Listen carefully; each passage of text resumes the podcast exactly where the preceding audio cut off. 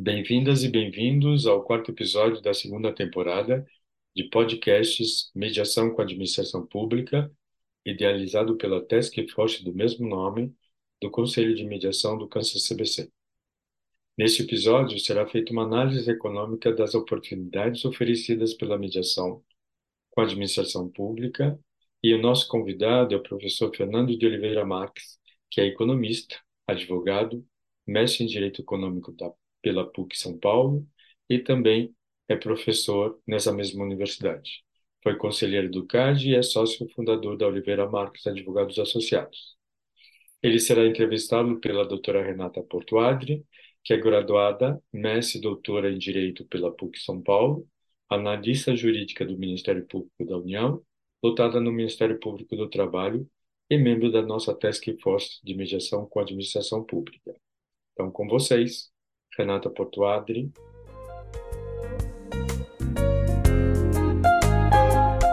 Professor Fernando de Oliveira Marques, uma satisfação é, contar com sua presença e a sua participação nessa segunda temporada do podcast da Task Force de Mediação com a Administração Pública. Quem agradeço em nome de toda a Task Force pela oportunidade.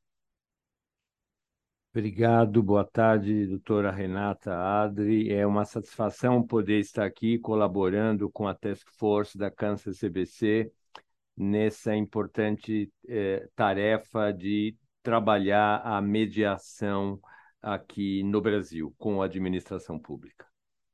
Excelente, professor. Bom, o nosso tema é um tema muito específico e por isso escolhemos o senhor como um expert no assunto da análise econômica do direito, para nos ajudar a pensar, e assim como nossos ouvintes, é, como equacionar essa análise econômica da autocomposição com a administração pública. Então, já passando para o primeiro enfoque que nós gostaríamos de ouvi-lo, nós temos aqui, professor, no, desde o preâmbulo da Constituição, a sinalização da ordem econômica que se põe como justa na medida em que ela é comprometida com a solução pacífica das controvérsias. E também temos visto que as constituições vêm se aceitando cada vez mais na, nas forças espontâneas e na tendência de dominação do tempo, né, no, no espaço e no tempo em que ela está sendo é, outorgada. E com isso, uh, percebemos uma regulamentação jurídica que advém aí desde os idos de 2010, no sentido da consensualidade. Voltando a, o nosso foco para o âmbito da administração pública, nos importa muito saber de como orientar os, os agentes públicos na tomada de decisão, que é, tomada de decisão essa que vai avaliar questões de proporcionalidade, de equidade, as dificuldades que o gestor tem para alcançar a finalidade do interesse público. Então, eu pergunto: de que forma, professor, os custos aí incluídos o tempo, o dinheiro, a energia, inclusive emocional, os recursos humanos, as oportunidades perdidas, devem influenciar o gestor público na tomada de decisão para a resolução de conflitos. Obrigado, doutora Renata. É uma das questões mais importantes atuais que devemos enfrentar aqui no Brasil, como de resto no mundo inteiro. É, de fato, a nossa Constituição é maravilhosa e o preâmbulo dela já indica a necessidade da busca da solução pacífica das controvérsias. E nessa sociedade atual, em termos de custo, inicialmente é importante pontuar que o mundo do direito e o mundo da economia têm tempos e espaços diversos. Né? Numa sociedade como nós vivemos hoje, capitalista de massa, pós-industrial, internetizada, pós-pandêmica e em guerra, o tempo e o espaço adquirem uma dimensão como nunca antes. Os tempos se estreitam e os espaços se estreitam. E o mundo do direito e o mundo da economia devem caminhar de forma convergente, porque numa sociedade como tal, eles devem ser entendidos e aplicados como complementares. Portanto, o tempo da solução de controvérsias ele é fundamental. E na busca da, de eficiência, na eh, lógica do foco da necessidade de atendimento do interesse público, o tempo também é muito relevante hoje em dia. Agora, esse tempo ele deve ser cronometrado e medido né, em termos de eficiência da obtenção da resposta e da solução que atenda ao interesse público. A resposta e a solução do, do interesse público devem estar com os princípios jurídicos da busca do interesse público motivados e fundamentados.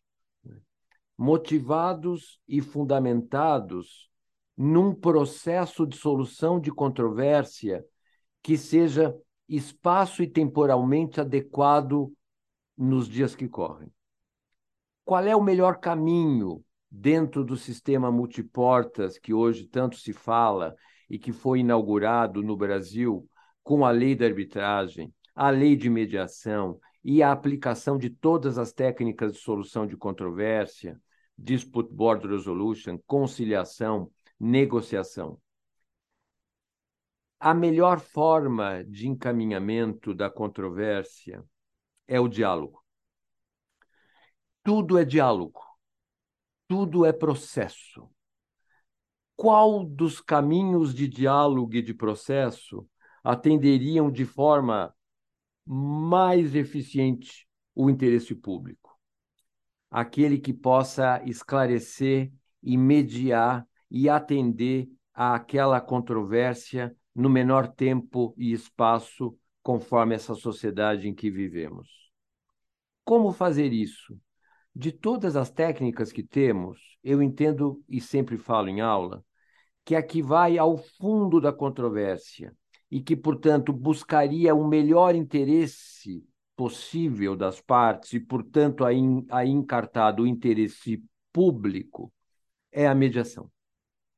A mediação, eu costumo dizer que é a viagem ao centro da controvérsia. Através da maior tecnologia de diálogo, técnica de mediação possível, para explicitar os interesses envolvidos e atendê-los de forma mais eficiente. Ora, se assim é, nós estaremos fazendo a maior redução de custo para a administração e para a sociedade. Porque na técnica de mediação é possível atender a solução de controvérsia no menor tempo possível. E eu, por experiência que tenho, tanto pelos caminhos do judiciário, pelos caminhos da arbitragem, né, comparado com os caminhos da mediação, o caminho da mediação é o que consegue ter a possibilidade de encontrar no menor espaço possível a maior convergência de interesses e, portanto, aí o atendimento ao interesse público de forma eficiente. Portanto, pela mediação, né, pelas técnicas de mediação, a gente vai estar encontrando um caminho de atendimento maior ao interesse público sobretudo hoje em dia, né? onde o tempo dessa decisão é muito relevante. E se nós considerarmos o Brasil um país de dimensão continental, tripartido em três esferas administrativas: municipal, estadual, federal, além do Distrito Federal. Nós temos um campo enorme de necessidades a serem atendidas na sociedade brasileira e, portanto, toda a melhor tecnologia de pacificação das controvérsias tem que estar, nesse sentido, à disposição. O custo disso seria realmente o menor, porque tempo nessa sociedade é dinheiro. Mas mais do que tempo, eu foco na qualidade da decisão. Né? A qualidade de uma decisão motivada e fundamentada nos princípios administrativos para encontrar a solução, o campus de obtenção disso é a mediação. Né? Excelente, professor. Então, podemos dizer que um gestor público, se planejar bem a sua atividade, principalmente é, desde o momento de desenvolvimento de, um, de uma licitação, por exemplo, se ele pensar em alcançar esse objetivo maior que é o interesse público e imiscuir na sua, na sua atuação, no seu planejamento, o diálogo e a mediação como um é, dos fatores é, de diminuição de custo, ele estará é, se pautando numa boa tomada de decisão. Com certeza, Renata, a melhor tomada de decisão. Hoje em dia, o tempo é muito importante, sobretudo com a internet. A gente tem experimentado em várias dimensões do direito, e não só do direito, a velocidade como a sociedade se move hoje. Né? Nessa velocidade, as ações, as decisões, as posturas da administração pública para atender o interesse público têm que procurar convergir numa velocidade compatível. Né? E essa velocidade não prescinde né, de todo o cuidado técnico e de eficiência que são necessários para a condução da administração pública. A fundamentação legal, a motivação né, e a velocidade nesse diálogo, né, eles são muito importantes. E é na via da mediação, com todas as técnicas de mediação, que eu entendo, por experiência inclusive, que se pode alcançar facilmente. Né? Se pode alcançar facilmente. Eu tenho dado vários exercícios para os alunos de realização de mediação em sala de aula, né? de casos que só depois que eles fazem o exercício são revelados casos que foram levados ao judiciário.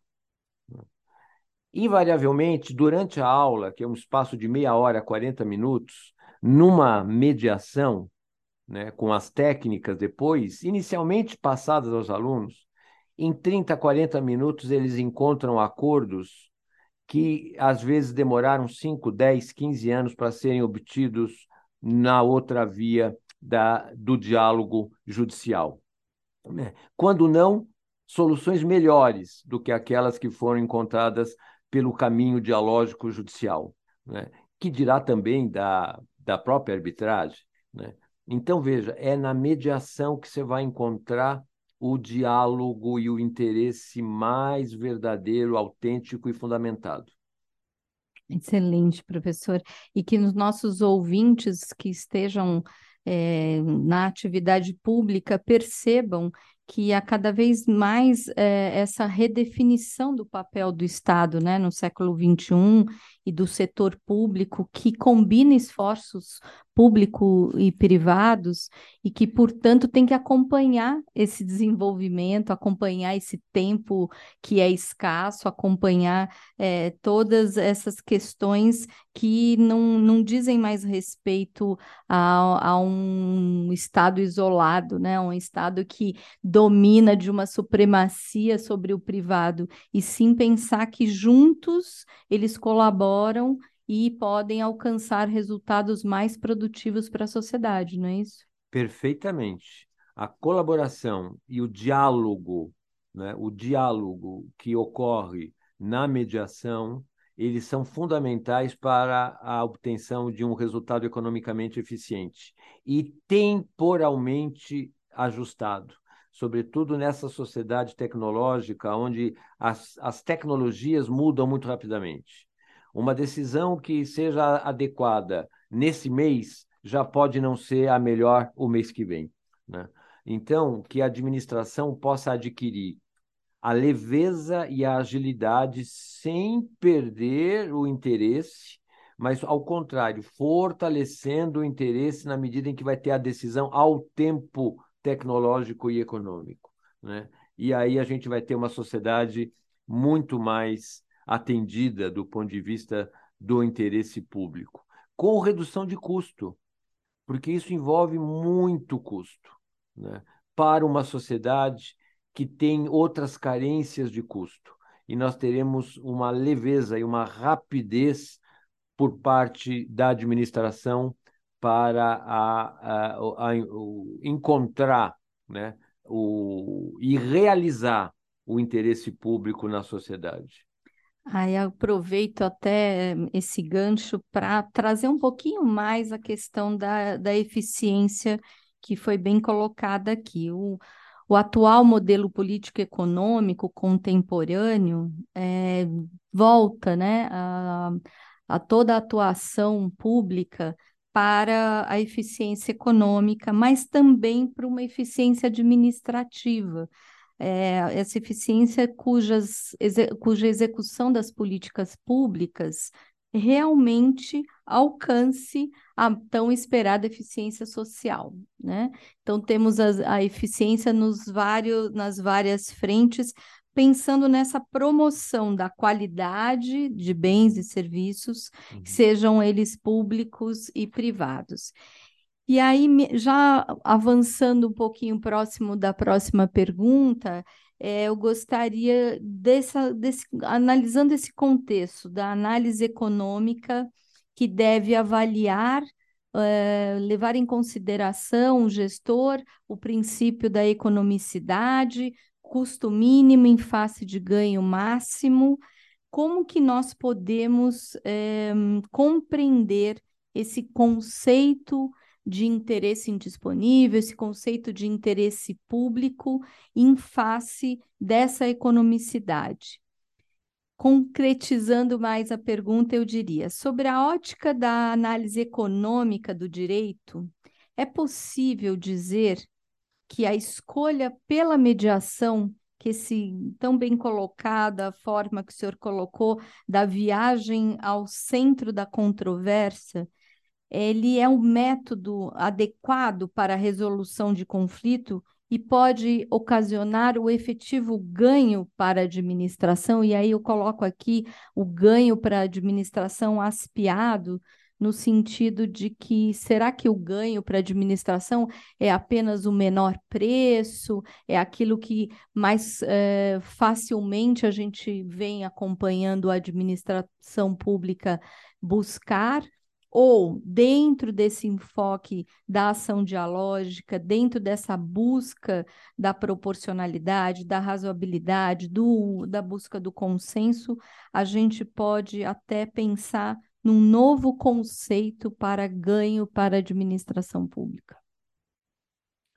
Exatamente. É o ganho no sentido amplo, Renata. é o ganho do interesse público, é, consideradas as condições de tempo e de espaço e de, e de custo mesmo. Por quê? Porque é, o ato administrativo ele sempre deverá ser motivado e fundamentado. Né? E a boa motivação e fundamentação do ponto de vista jurídico e econômico, e econômico, ela tem que ser a tempo né, eficiente e economicamente é, justificada. Né? É, hoje, mais do que nunca, a sociedade tem necessidades muito grandes e muito velozes e que se alternam no tempo. Né? E que se alternam brutalmente, bruscamente no tempo. O que exige uma flexibilidade e uma velocidade por parte da administração que em tempos anteriores não seria trivial e nem com tanta intensidade. Portanto, o caminho de uma solução eficiente, ele passa pelo diálogo. Né? Ele passa pelo diálogo e pela necessária motivação. E vão sustentar perante os órgãos de controle do Estado. o Brasil adquiriu uma, ah, uma complexidade de órgãos de controle, o que não invalida o caminho da mediação desde que motivada e fundamentada. Ao contrário, os órgãos de controle vão ter tranquilidade de apoiar a decisão da administração dentro de um processo de mediação. Por quê? Porque estará transparente, motivado e fundamentado, e, portanto, plenamente atendido o interesse público. As instituições brasileiras, e, e, e as temos, e são importantes, de controle, cito, por exemplo, o Tribunal de Contas, o Ministério Público Estadual e Federal, a Controladoria Geral da, da, da União, eles terão total capacidade de verificar o encaminhamento de uma decisão através de um sofisticado, técnico, jurídica e economicamente falando, processo de mediação para encontrar a decisão administrativa melhor economicamente, a tempo e modo daquela controvérsia. Né? Isso em várias questões. Né? Nos, nos contratos com a, com, a, com a administração, nos processos administrativos, é importante que haja esse diálogo. O diálogo existe no judiciário? Existe no judiciário. Como eu disse no começo, tudo é diálogo, tudo é processo. Mas o diálogo no processo judicial, ou no, até mesmo no processo administrativo, ele tem um timing, ele tem uma forma, ele tem todo um encaminhamento que demoram e que não dão a velocidade e que não chegam, como eu disse no começo, você repetiu, ao centro da controvérsia, pagando dividendos ao nosso grande é, escritor Júlio Verne. Né? É, ele não chega. É um diálogo que às vezes perde o foco da, da questão, no tempo e no espaço. A mediação não. A mediação é intensa, ela é técnica, ela é mais curta, ela é mais informal, e ela vai procurar a motivação e a fundamentação jurídica e econômica. Portanto, ao, de novo, atenderá a tempo e modo o melhor interesse público naquele momento. E é muito importante o senhor ter trazido essa questão dos órgãos de controle, porque muitos de nossos ouvintes também é, podem atuar dentro dessas áreas e quantos deles já não estão criando espaços, núcleos, secretarias é, dentro dessa dinâmica que foi bem colocado desde o começo, é de que todos têm que se atualizar, né? Que o tempo é breve e que estão um, buscando de todos nós um aprimoramento público e privado juntos, no sentido é, de aprimorar essas relações e solucionar as controvérsias da forma mais célere, menos custosa possível. Para o âmbito da administração pública, isso é muito importante, porque é, vai ao encontro da valorização do princípio da eficiência, do princípio da economicidade, da legalidade e, e todos os outros que são corolários. Agora, é muito interessante a sua colocação e me chama atenção também o fato de que esse ambiente que a mediação proporciona, mesmo no âmbito do poder público, ele ele transmite confiança e segurança, né, professor? Porque existe a confidencialidade, todas aquelas questões das sessões privadas da mediação, mesmo sendo no âmbito da administração pública, ele, elas permanecem, e, e isso tudo faz com que essa análise econômica qualificada tenha espaço num ambiente dialogal mais informal, mais cercado de segurança jurídica. O senhor concorda? Perfeitamente, porque é, esse foco da segurança jurídica é muito importante, sobretudo para a administração pública. Né?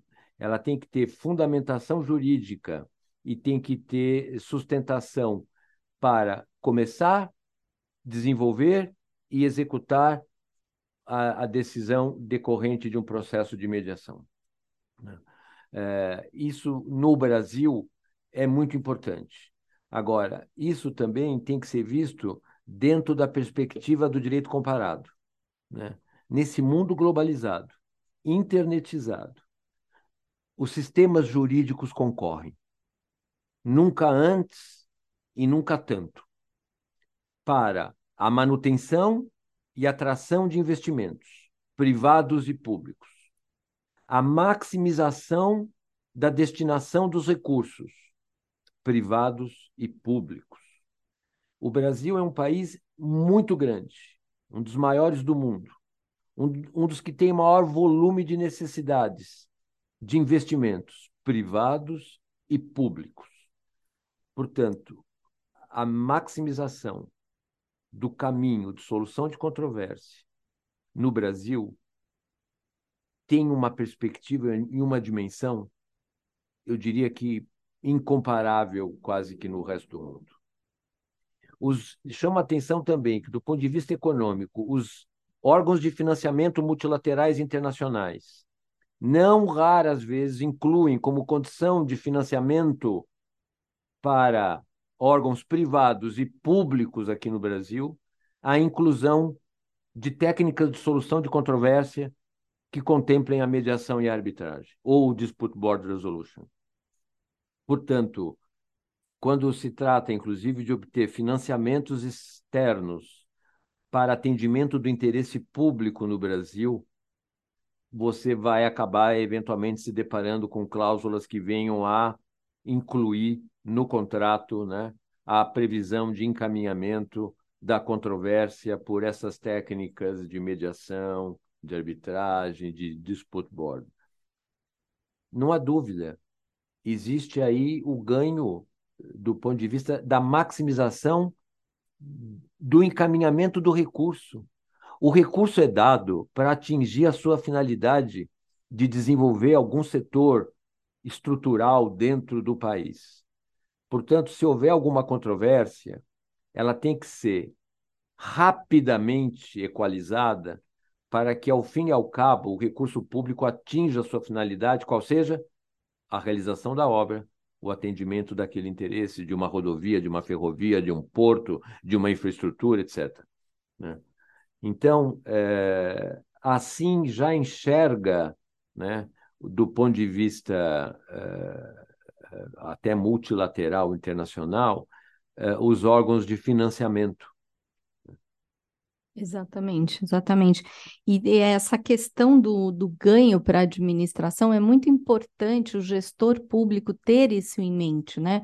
Quando ele está com a sua equipe, preparando, se planejando para executar um, uma atividade é, na, dentro da sua atuação, é, ele pensar em incluir isso, que ele vai se deparar com um contrato é, onde tenham, por exemplo, essas cláusulas de obrigatoriedade, como no caso de investimentos financeiros, empréstimos financeiros, e também é, para os casos em que a própria elaboração da, do edital de licitação, a própria elaboração da minuta de contrato, seja para qual atividade for, prestação de serviço ou mesmo atividade econômica, a, tenha em mente que é, o conflito virá, porque é fato que pode acontecer e, e, não raramente ocorre logo no início. Então, de que forma que a gente pode, com essas, optando por esses métodos adequados,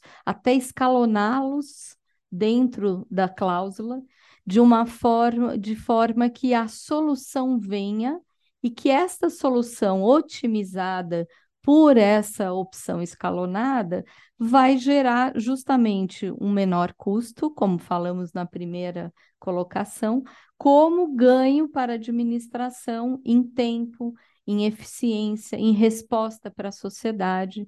Então, é todo esse olhar vindo pra, por todo o sistema de justiça, né, pensando nele como um todo, é, é muito, muito importante. E aí eu, eu, retomo uma questão que foi colocada aqui, que hum, pouco se fala da prevenção, né? É, como é importante a gente pensar em adotar esses métodos adequados para resolução extrajudicial ou pré-processuais como forma de prevenção de gasto, como forma de prevenção de elevar eh, o custo, por exemplo, para uma contenda judicial. O que, que o senhor percebe a respeito disso, né? No preventivo é muito importante, muito importante. No preventivo já existem tecnologias, né, que incluem nos contratos com a administração pública a previsão, eu já vi, contratual da a, eh, a atuação de um painel de solução de controvérsias para a, a, a implementação de um contrato, que é o Dispute Board ele pode ser antecedente, concomitante e posterior, é, binding e non-binding, né? que inclua, eventualmente, escalonadamente, também uma mediação e até em terceiro grau uma arbitragem. Né? Isso é o melhor dos mundos. Né? Eu já, eu já vi uma cláusula dessa. Não, não é, eu já não posso dizer que isso é apenas um ideal teórico. Eu já vi uma cláusula dessa. E, e, realmente a implementação, a execução de um contrato com a administração pública com esse grau de planejamento jurídico né, na sua elaboração e na sua implementação é maravilhoso. Né? É maravilhoso. Por quê? Porque simplesmente você resolve as questões de uma forma muito rápida. E diria até, Renato, você até previne questões. Porque quando você está surgindo alguma coisa, você já tem um painel para encaminhar a superação daquela controvérsia que está surgindo. Né? Em termos de timing, em termos de custo, é, é muita diferença. É muita diferença. Quer para o setor privado, quer para o setor público. Né? E, de novo, o setor público no Brasil tem carências gigantescas gigantescas. Então, tudo que nós, da área do direito, pudermos fazer para ajudar a melhorar, em termos de eficiência, essa atuação da administração pública, eu acho que a gente está aí promovendo um, um, um desenvolvimento social, civilizatório muito grande aqui no Brasil e que precisa. Exatamente, e esse ponto, né, desse viés civilizatório que eu é, acho importante o agente público se apoderar disso. É importante ele enxergar que não como dantes, né, que estávamos numa postura é, de supremacia e que, portanto, ditávamos as regras e que, portanto, dizíamos que o nosso posicionamento era o dominante, que deveria prevalecer, e assim levávamos por anos e anos, né, para o judiciário. Agora, pensando nessa ideia de eficiência social, nessa ideia de oportunidade por meio da motivação, é, de mostrar para o gestor que o órgão de controle ele estará atento para todos os passos que esse gestor praticou no sentido de buscar essa eficiência administrativa e de buscar essa eficácia social e que, portanto, se ele foi por estes caminhos, razões ele, ele teve. E um ambiente como esse dialogal da mediação pode dar os passos que se levaram a isso. E, portanto, é, tra trazer a transparência, como o senhor colocou, é, as razões de ser dessa decisão, dessa tomada de decisão. Então, muito, muito interessante é, mostrar isso, né, como um, um caminho viável e que, se colocado desde o início das tratativas, já prepara tanto o lado privado como o lado público de toda a equipe é, que vão é, executar esse contrato do que é possível se fazer para resolver, não é mesmo? E aí, é, justamente indo para esse caminho, digamos, da, de é, evitar a judicialização, a gente tem aí é, a administração pública, o poder público, como um dos grandes autores né, no ambiente judicial. E, e a gente imagina é, que todas as reformas que vieram, em especial essa com a lei da mediação, é, veio buscar um, uma melhor é, condução, digamos, desses processos, mas é, muitas vezes falta especificidade, especialidade, que a gente encontra nas câmaras privadas e públicas é, que têm é, corpo de mediadores e árbitros que conhecem é, o funcionamento da administração pública e podem colaborar como facilitadores desse diálogo. Então, eu perguntaria, é, pergunto para o senhor, professor, é possível afirmar que a vantajosidade econômica na escolha que se faz de um método de autocomposição para se colocar fim, por exemplo, a uma contenda judicial?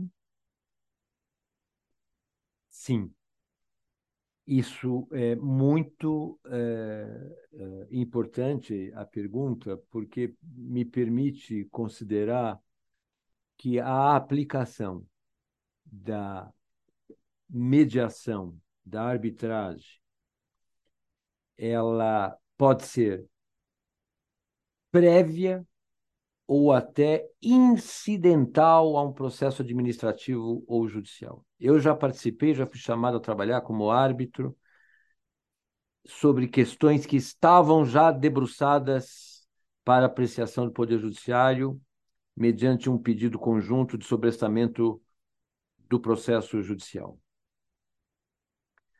A, a autocomposição extrajudicial ela pode ocorrer antes do processo judicial ou até incidentalmente ao processo judicial barra também administrativo. E daí você remete uma outra questão importante. A capacitação técnica do mediador ou do árbitro.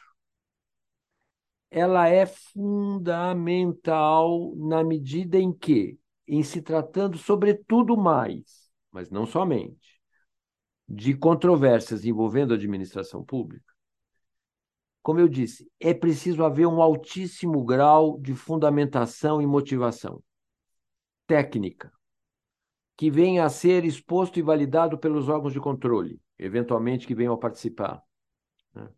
que, venha a ser, que venha a ser submetido eventualmente ao próprio Poder Judiciário. E que, portanto, a escolha de câmaras ou, e ou profissionais, mediadores e árbitros, com capacidade para conduzir o processo de mediação e arbitragem, com qualificação técnica de motivação e fundamentação, são fundamentais. Né?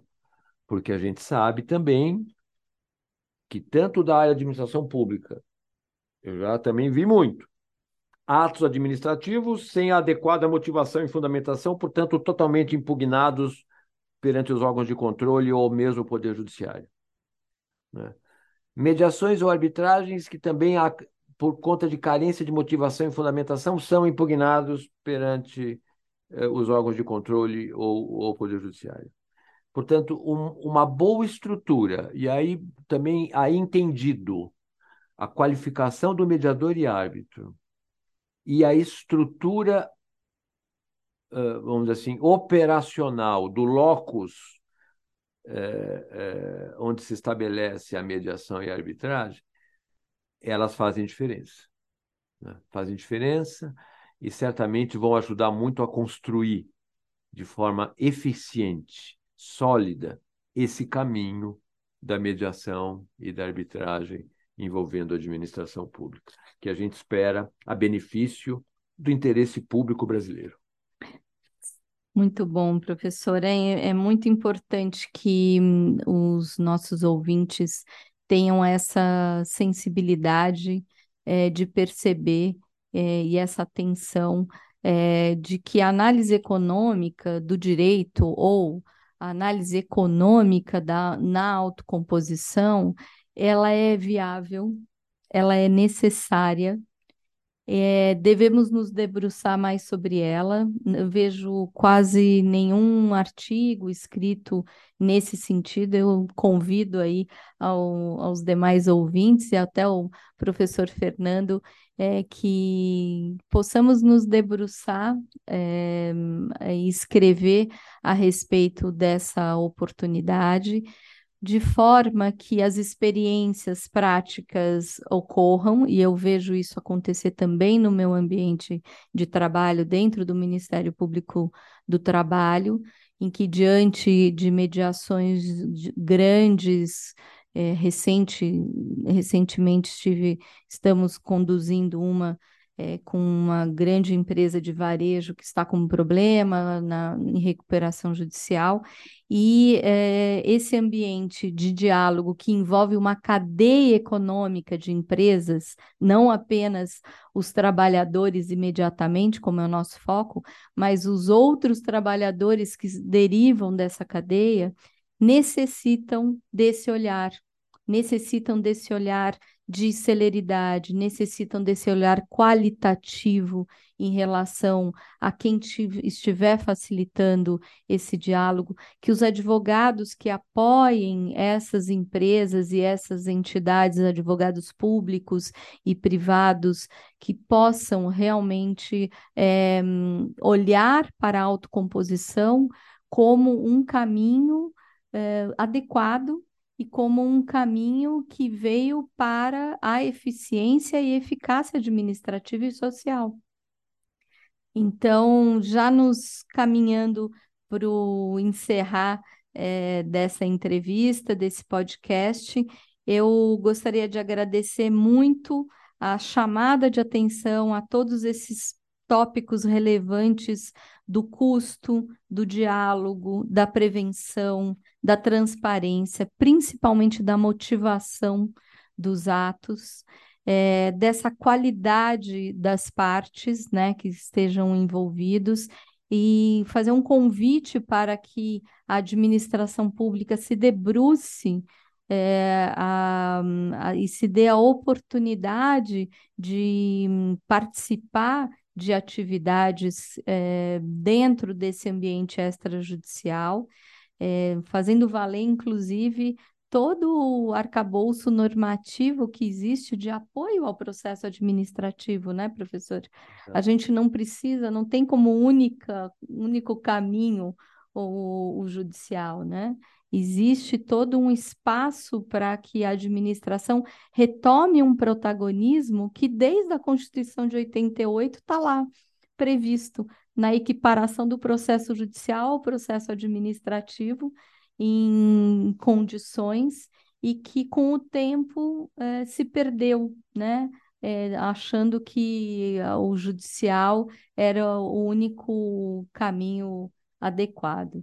Professor Fernando, aproveitando toda a sua expertise, sua experiência perante o CAD é, e perante agências reguladoras, orientando um, agentes públicos nessa área da regulação, eu gostaria muito que o senhor nos falasse a respeito é, de sua visão da autocomposição nessas experiências da administração pública, em acordos, em, em outros uh, fatores e oportunidades de autocomposição. Esse é um capítulo bastante importante também, Renata.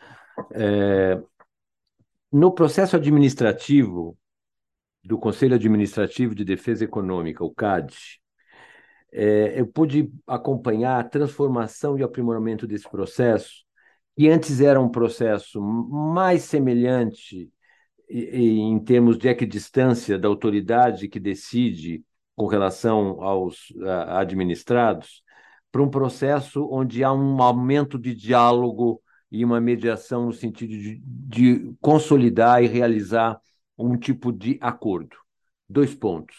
O primeiro, o acordo de leniência, que nasceu na legislação antitrust em 2000 o acordo de termo de compromisso de cessação de prática, que encerra o processo administrativo sem julgamento do mérito, com é, algumas disposições ou sanções para a parte que está sendo investigada.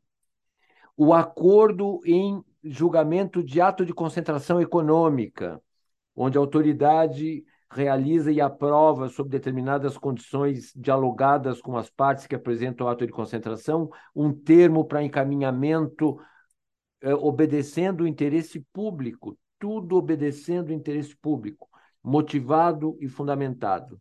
Sempre, enquanto autoridade, quanto lá exercia a função, sempre destacava a importância da motivação e fundamentação de um encaminhamento de acordo.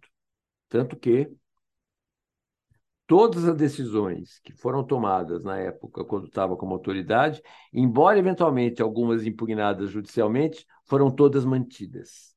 Então, participação, diálogo, mediação, fundamentação e motivação são excelentes. E no CAD existem várias experiências nesse sentido. No âmbito das agências reguladoras, que é um outro setor pressupõe o interesse público. A agência reguladora existe onde há interesse público, na simetria de informação por parte dos consumidores e concentração entre os agentes econômicos por parte dos ofertantes.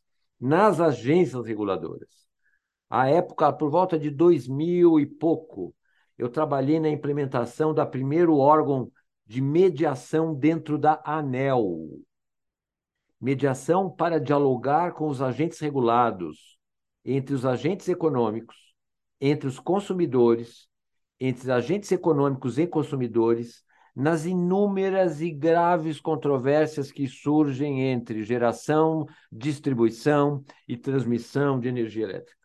Para dar um exemplo. Né? O órgão regulador bem regula quem dialoga com os regulados ninguém planeja e regula sem desconhecer o regulado. Né? A não ser que você faça uma regulação ou um planejamento absolutamente independente da realidade. Né? Interesse público que não se pauta na realidade pode ser qualquer interesse, menos público. Né? Então, as agências reguladoras são um locus onde o trabalho da mediação né, tem que ser muito desenvolvido né? para o encaminhamento eficiente das controvérsias importantes, sempre todas pressupondo e supondo o interesse público gigantesco que existe em cada agência reguladora. Portanto, existem práticas, existem experiências aqui no Brasil.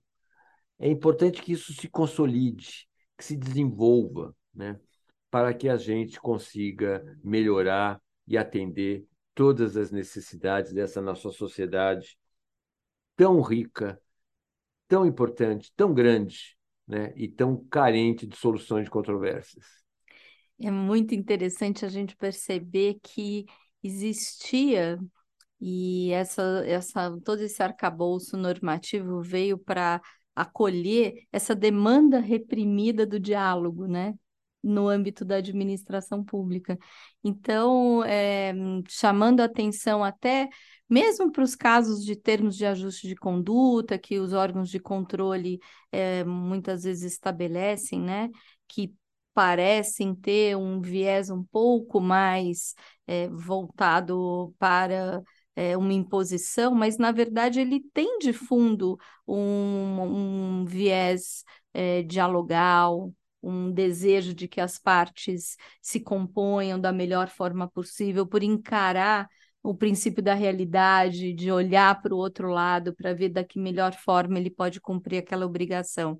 E fica aqui, então, aos ouvintes que atuam no âmbito da regulação, um convite para regular e dialogar, como o senhor bem coloca, é, de modo que eles possam é, expandir é, esse universo de atuação e voltar para aquilo que nós falamos, né? Do custo, do tempo, da eficiência social é, em prol é, desse novo movimento.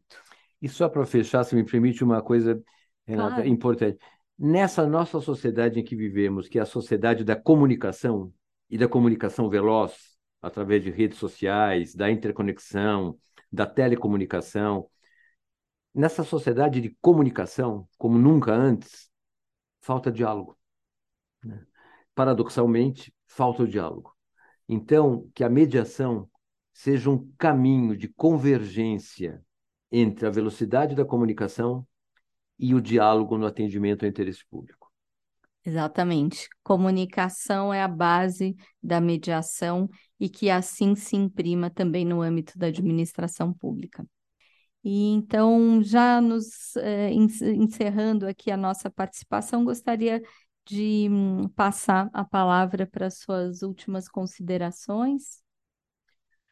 Muito obrigado, doutora Renata, pela possibilidade de estar trabalhando aqui com a Câncer CBC e com a, toda a sua equipe eh, e o, o seu empenho nessa importante tarefa que existe aqui no Brasil de desenvolver essas técnicas de solução de controvérsia, sobretudo com o um olhar aqui para a administração pública, né?